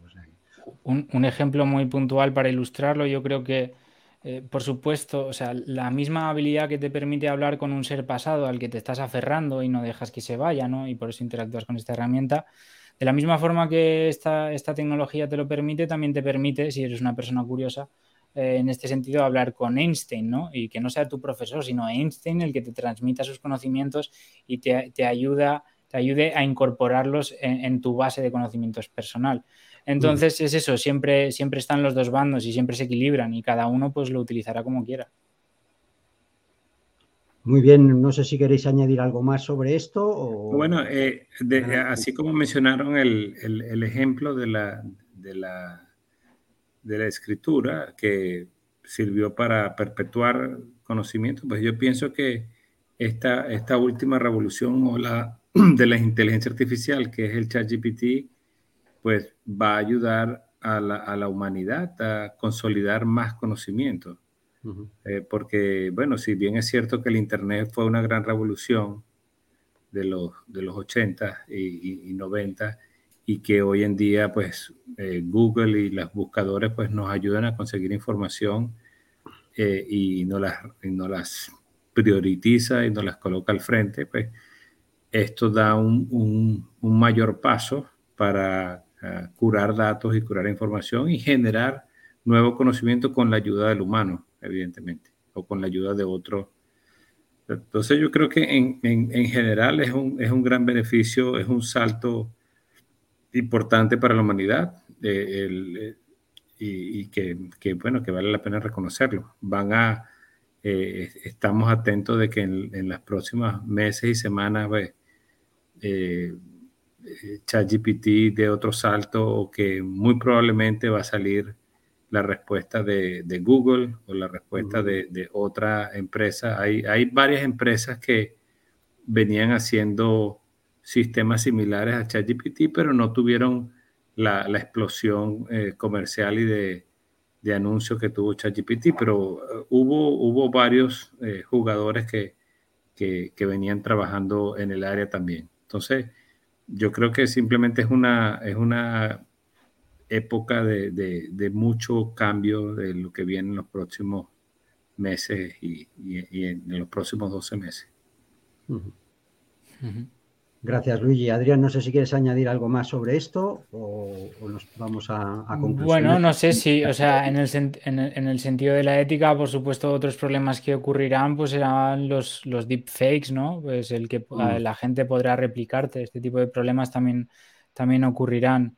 Y, bueno, yo creo que la solución a todo este tipo de problemas es eh, el desarrollo de, tu comprensión de este tipo de tecnologías para, para comprender lo que es posible y, de esa forma poder protegerte de, posibles ataques hacia ti.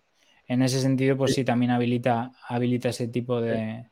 Aquí justamente iba, iba a comentar esta noticia que, saca Alejandro, ¿no? que nos ha puesto ahí, ¿no? de esta IA que lee el pensamiento. ¿no? Eso también me recuerda a una película, creo que, si no me equivoco, Minority Report, que estaban los pre-COG, ¿no? que, sabían cuándo ibas a cometer un crimen y te, y te, detenían preventivamente. En fin, luego lees el desarrollo de la noticia y ves que eso pues, está muy lejos de conseguirse, mm. pero, en fin, ya se están planteando la posibilidad de que te puedan incluso eh, sin necesidad de implantes cerebrales y tal, pues saber más o menos, a grosso modo, qué, estás pensando, ¿no? Si estás pensando, pues qué sé yo, hacer la revolución o algo así, ¿no?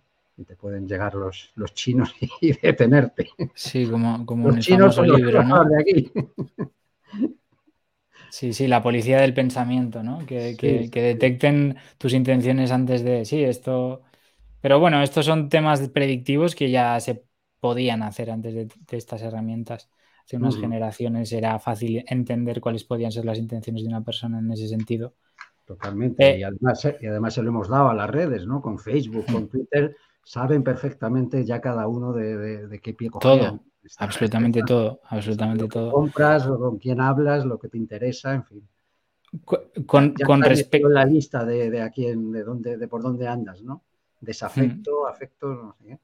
Sí, con respecto a, los titulares en general, yo simplemente me, gustaría eh, comentar a la gente que tenga un poco de cuidado porque eh, vivimos en un mundo que va muy rápido y, quizá no tengamos las herramientas adecuadas para, poder investigar todos los temas y la mayor parte de titulares que salen pues son exageraciones a día de hoy, ¿no? Por ejemplo, hablaban de que, de que ChatGPT había vencido a la bolsa, ¿no? Y a los inversores y así y el titular era un 500% de rendimiento y luego te lees el estudio y te das cuenta de que lo habían intentado cuatro veces, dos veces había ganado, la que más había ganado 500%, las otras dos había palmado prácticamente todo, pero el titular es chat mm. GPT vence a la bolsa. Entonces, tenemos que tener un poco de cuidado también eh, a día de hoy, yo creo, con los titulares en general, simplemente. Sí, sí. Con la prensa en general tenemos que tener bastante cuidado, ¿no? Aquí pregunta Javitán qué es la inteligencia artificial explicable. No sé muy bien qué quiere decir con eso. Eh, se lo pregunto acá y si queréis. No sé si, sabéis a qué se está refiriendo. Adelante, Luigi. Bueno, eh, resulta que muchos de los modelos que, trabaja la inteligencia artificial, como mencionaba al principio, están basados en estas ecuaciones grandes o multiplicaciones de matrices que llamamos redes neuronales, ¿no?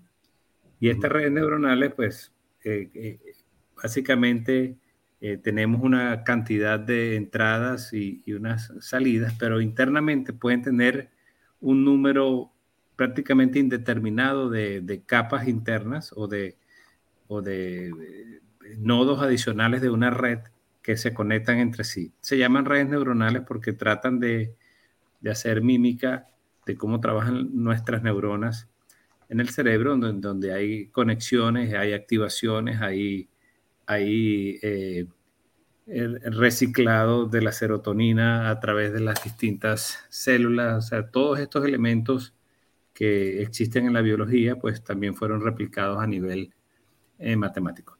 El problema de estos, de estos modelos es que eh, dan una entrada y dan una salida. Se, conocen como eh, modelos de caja negra, o sea, una, como una caja de, sorpresa. Dan una respuesta y, bueno, evidentemente, eh, por entrenamiento, por la capacidad que tiene, se parece. Por ejemplo, el modelo de, de, cómo Netflix te recomienda la siguiente película. O sea, si está perfecto, o sea, sí, se cuadra con la persona y, por decir algo, el 80% de las veces te recomienda una película que sí, que probablemente te gusta. Eh, a veces trabaja mucho mejor para, para algunos usuarios que otros, no podemos garantizar que trabaja para el 100% de los individuos donde funciona, pero funciona y la gente le gusta. pero no, no siempre las películas que, que Netflix me recomienda son las más adecuadas. Además que también hay un poco de, de inclinación, la parte de marketing, te intentan empujar elementos para que tú también... Entonces, en general, la inteligencia artificial genera eh, respuestas que no son fácilmente explicables por los procesos físicos que nosotros eh, conocemos. Entonces, eh, existe una, una nueva ola o una, una tendencia para crear modelos que además de, de dar respuestas adecuadas son capaces de explicar. Entonces lo que hacen es que construyen especies de redes neuronales que tratan de hacer mímica a un proceso físico o a un proceso de la naturaleza o a un proceso de que de manera que si yo veo que una cierta cantidad de neuronas, una cierta cantidad de modelos se activaron, yo sé, ah, mira, esto eh, automáticamente me, dice, usted va a ver esta película porque usted se parece a tales y cuales individuos, usted está en el grupo de edades de tales y tales edades, y, y, ya viste estas películas que te gustaron, por ende, te recomiendo esta, pero en realidad eh, te la estoy recomendando con una probabilidad del 3,99% porque sé que la otra no te va a gustar en el 2,99%. O sea, los porcentajes son muy bajos pero al menos te presenta la información de una forma eh, que puedas entender. Pero y eso es programación adicional, eso es simplemente tratar de, dar elementos. Y existen una gran cantidad de, herramientas que se, se, colocan para explicar eso. es como la, generación de modelos híbridos, que no son netamente eh, eh, matemáticos, por ejemplo, cuando hablamos de una, la, ecuación de una, de una, línea recta, y nosotros sabemos muchas veces qué significa la intersección y qué significa la pendiente, si la asociamos con un proceso eh, que logramos entender, por ejemplo, la, la, la, la, pendiente es el cambio del, de la variable en el tiempo y la intersección es como el, como el conocimiento original, entonces por ahí vamos explicando el proceso. Pues, muchísimas gracias, Luigi, por esa explicación, porque yo no, sabía a qué se refería con la pregunta. Así que.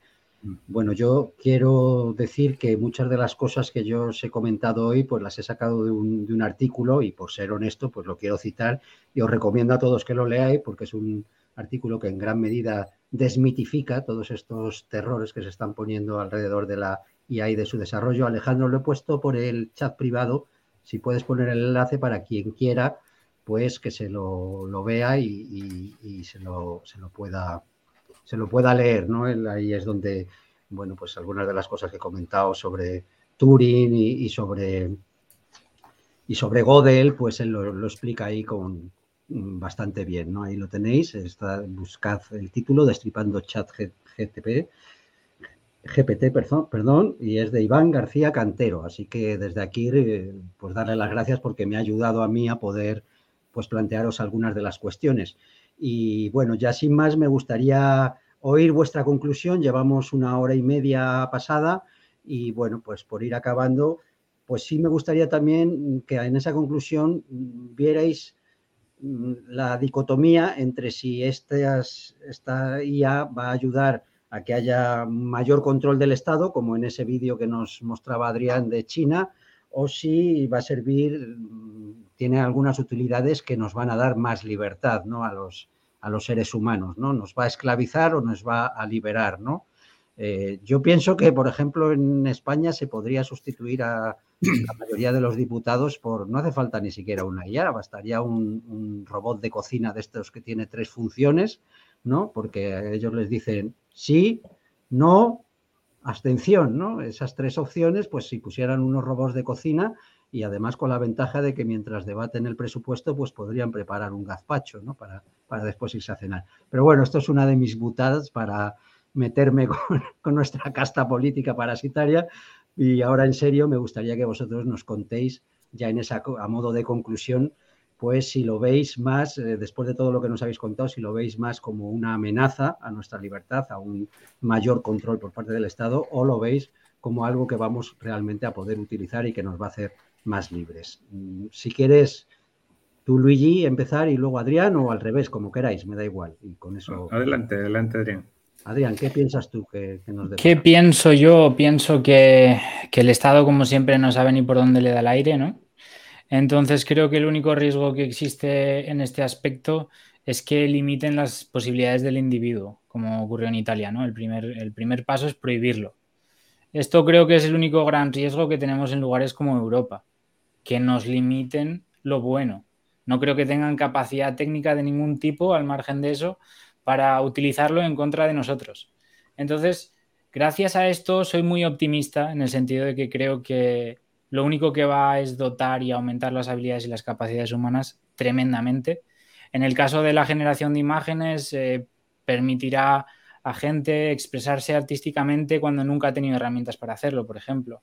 En el caso de ChatGPT, creo que es una herramienta increíblemente útil para aumentar tus, tus conocimientos pero, pero en cuanto a lo que hará el Estado, pues no, no creo que haga nada. Lo único que pueden hacer es prohibirlo o cobrarles más a ellos porque han utilizado datos que venían de Europa y nos inventamos una tasa nueva para poder rascar más. Pero al margen de esto, no creo que, no, creo que los Estados y desde luego no Europa eh, mm, vayan a tener un mayor control con estas herramientas que no creo que creo que van a ser los últimos en entenderlas y, y ya está.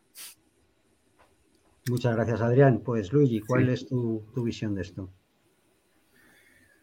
Sí, he visto dos tipos de, extremos acá en, los Emiratos. Pues el, gobierno ha sido bien proactivo desde hace años para eh, implementar y utilizar inteligencia artificial para mejorar los servicios públicos, para mejorar los sistemas. Evidentemente, viene atado también con todo el sistema de de identidad y, cámaras, etcétera, pero realmente es bien agradable cuando todo un sistema administrativo está asociado eh, y, simplemente con, tu lectura de cara o, huella digital puedes este, accesar a, muchísimos servicios, ¿no? Y es necesario tu, tu validación para que eso ocurra. Y también he visto los casos más relajados en, en, Estados Unidos, donde o sea, están años luz en lograr eh, sistemas de, inteligencia artificial como los que están implantados acá en,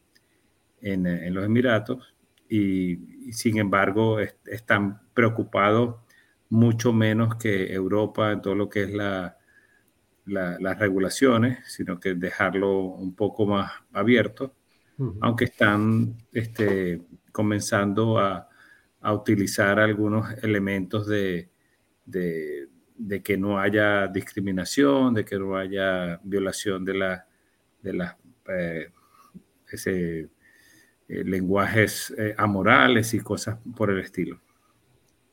Entonces, en, fin, yo creo que o sea, ese, es un extremo que está muy enfocado a promocionar la el desarrollo de tecnologías por, por, empresas eh, em, emprendedoras, lo cual es muy bueno. Eso, eso lo he visto en los dos países, ¿no? Y hay, hay, hay, recursos y hay este, eh, elementos. Eh, por primera vez, no sé si existe, creo que también en Europa algunos países lo han implementado, hay un ministro de inteligencia artificial y, y aquí en los Emiratos eh, ya tiene como, como tres años eh, instaurado y existe una Universidad Nacional de Inteligencia Artificial que es patrocinada por el gobierno para eh, proporcionar desarrollo de, de, tecnologías en esa área, donde el gobierno es, uno de los grandes benefactores. Gracias, Luigi. Pues mm, me parece que Adrián quiere añadir algo sobre, sobre su sistema. No he visto que pasabas algo por el chat privado, entonces yo iba a dar por terminado, pero si quieres añadir algo, pues, pues ahora, ahora es tu oportunidad. ¿eh? Sí, mira, muy brevemente antes de, hablar de eso, creo que igual también eh, relativamente cercano al tema del Estado será probablemente la renta básica universal. Es un tema que para quien le interese pues creo que probablemente todas estas herramientas, si es que llegáramos a, la inteligencia artificial general, ¿no? Quizá eh, necesitáramos este tipo de sistemas de, renta básica. Y, por qué lo digo? Porque eh, creo que no mucha gente está escuchando hablar eh, de, bueno, todo el mundo creo que a día de hoy conoce a Sam Altman, que es el creador de ChatGPT, y simplemente por quien sea curioso que investigue, eh, Sam Altman, antes de crear ChatGPT, creó WorldCoin, que es una herramienta que trata de instaurar una renta básica universal directamente en el diseño de, la moneda. ¿no? no tengo nada que ver con esto, simplemente creo que la, eh, para quien sea curioso en el tema de la renta básica universal y o sea, perdón, la economía y la inteligencia artificial, la renta básica universal será algo que, le, que le llame la atención y me gustaría eh, mencionar eh, esta moneda que creo que es algo que está pasando por debajo del radar de todo el mundo y quien tenga curiosidad que, investigue. Y al margen de esto, pues bueno, yo simplemente me, gustaría compartir la herramienta que yo he estado tratando de, crear por encima de ChatGPT. Eh, básicamente es un chatbot, vive en Telegram a día de hoy eh, ¿Por qué Telegram? Porque considero que es la mejor aplicación de mensajería de largo. Eh, me permite crear una interfaz que es muy cómoda para casi cualquier persona. ¿no? Eh, veo que hay muchos, o sea, desde, desde los primeros días que empecé a trabajar en esta herramienta, me he dado cuenta que salieron 100.000. ¿no? Y, y bueno, he visto muchos errores y yo simplemente lo único que he tratado de resolver con esto es que sea lo más fácil de utilizar posible. ¿Qué es lo que habilito? Pues que puedas enviarle audio sin ningún tipo de problema. La interacción en lenguaje natural, tanto en audio como texto, es intercambiable. El, eh, Kai también te enviará audios a ti cuando, o sea, básicamente es una interfaz para ChatGPT. Para quien quiera mm, tener una toma de contacto, no tenga una cuenta en ChatGPT, si le apetece, yo estoy bastante orgulloso de cómo está a día de hoy y, me gustaría recomendar a todo el mundo algo que creo que, no está haciendo y que por eso me ha, gustado mucho desarrollarlo en Kai, que es eh, cuando la próxima vez que tengáis una, duda conceptual sobre algo, eh, y una cosa que suele ocurrir, ¿no? Es que igual eh, nuestro lenguaje no es muy preciso, ¿no? Porque estamos igual al límite de nuestros, de nuestros conocimientos.